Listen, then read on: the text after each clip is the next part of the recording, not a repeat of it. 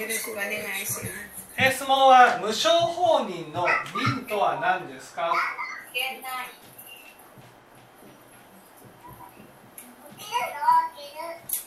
ね。えー任とは心の上にね。えー刃をね。えー書くんですね心の上に刃という字を書く、ね、だからその今まさに切られるっていうふうになったとしてもその揺るがないものを任っていうんです。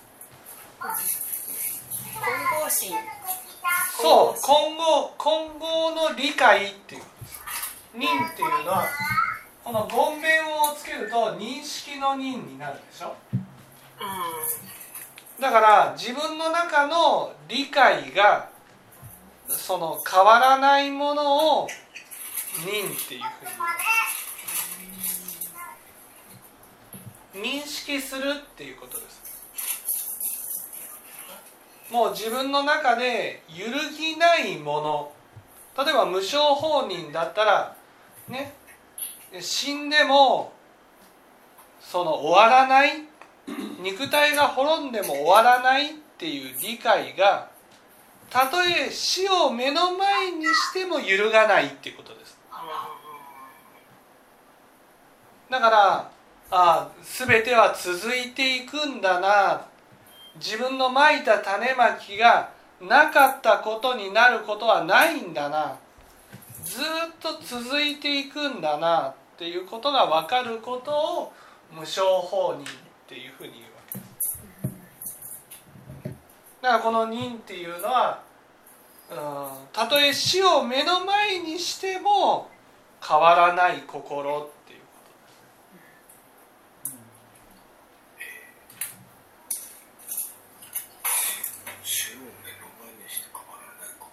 そうそうそうだから自分の中の理解がもうビリッともゆ揺るがないものを指すわけです。だから無償放任だから例えば無償放任になったならばそそこから無償放任から崩れることはないっていうことなんです。たとえ命をが終わって生まれ変わったとしても頭の理解はなくなったとしてもでも続いていくんだなっていう悟りは変わらないってことなんです。悟りだね。だから悟りその死んで記憶が全部なくなったとしても変わらないものを任っていうこの自分の本当の自分のところにあるものですよね。そうそうそうそう。うんだ無償放任だったら命は続いていくっていうのはたとえ生まれ変わって無償放任の悟りを開いたらたとえ死んで生まれ変わったとしてもでも死んだら終わりだっていうふうに思うことはないっていうことです。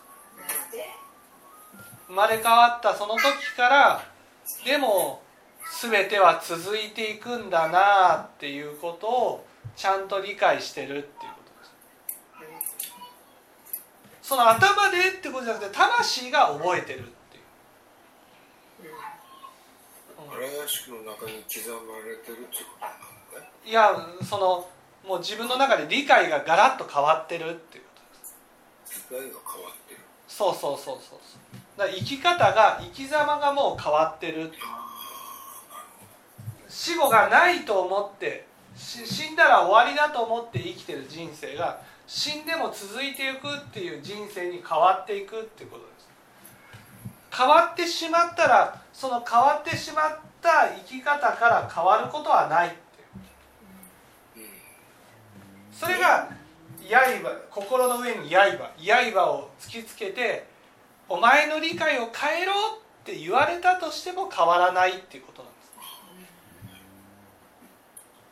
すそうだね殺すぞって言われてもでももう私は変わりませんっていうこう外からの圧力では絶対に変わらないものですよね。うんうんだからさっきの念仏の続けてった先の世界ですよね。まあそうですね例えば、ね、念仏い今の話だったら念仏のことで言ったならば一生懸命頑張るっていうことを捨てて念仏に変わったらもう念仏から変わらないじゃないですか。それが忍っていう。うもう自分の中で造業をもう一回やろうっていう気持ちにはならないっていう。それはビリッとも変わらないっていうのが忍っていう、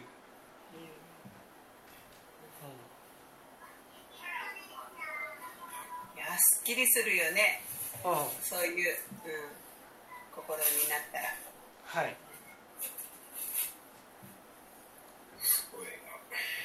それが忍はい。だから死死後も持っていけるし自分の生き方が一度変わったらもうそこから元に戻ることはないんですよ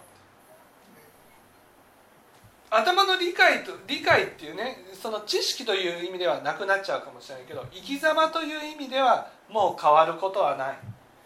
死んだら終わりだっていうふうに発想してね生きることなんてもうない。必ず続いていく全ては続いていくっていう前提のもとで生きていくようになる。それが生まれ変わっても変わらないっていうものを「に」分かっていただけたでしょうか？あ、じゃあ三人の方はまたあれは別？三人の人っていうのは起人っていうのはそのうん信心を持ってうん自分の現実と向き合って自分をか変え続けることが変わり続けることができることが喜びってこと。信任っていうのはこ変えていくことができるっていう喜び。そうそうそうそう。信任っていうのはその信心が崩れないっていう。うん。つまり現実と向き合い続けなければならないという任が崩れないわけ。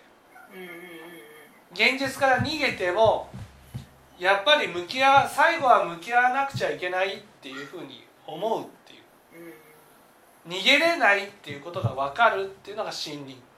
うんそれによってしその現実と向き合うことによっていろんな悟りを開くわけそれが五人ってその五人の中に無償法人があるわけですあ、五人の中に無償法人が。はい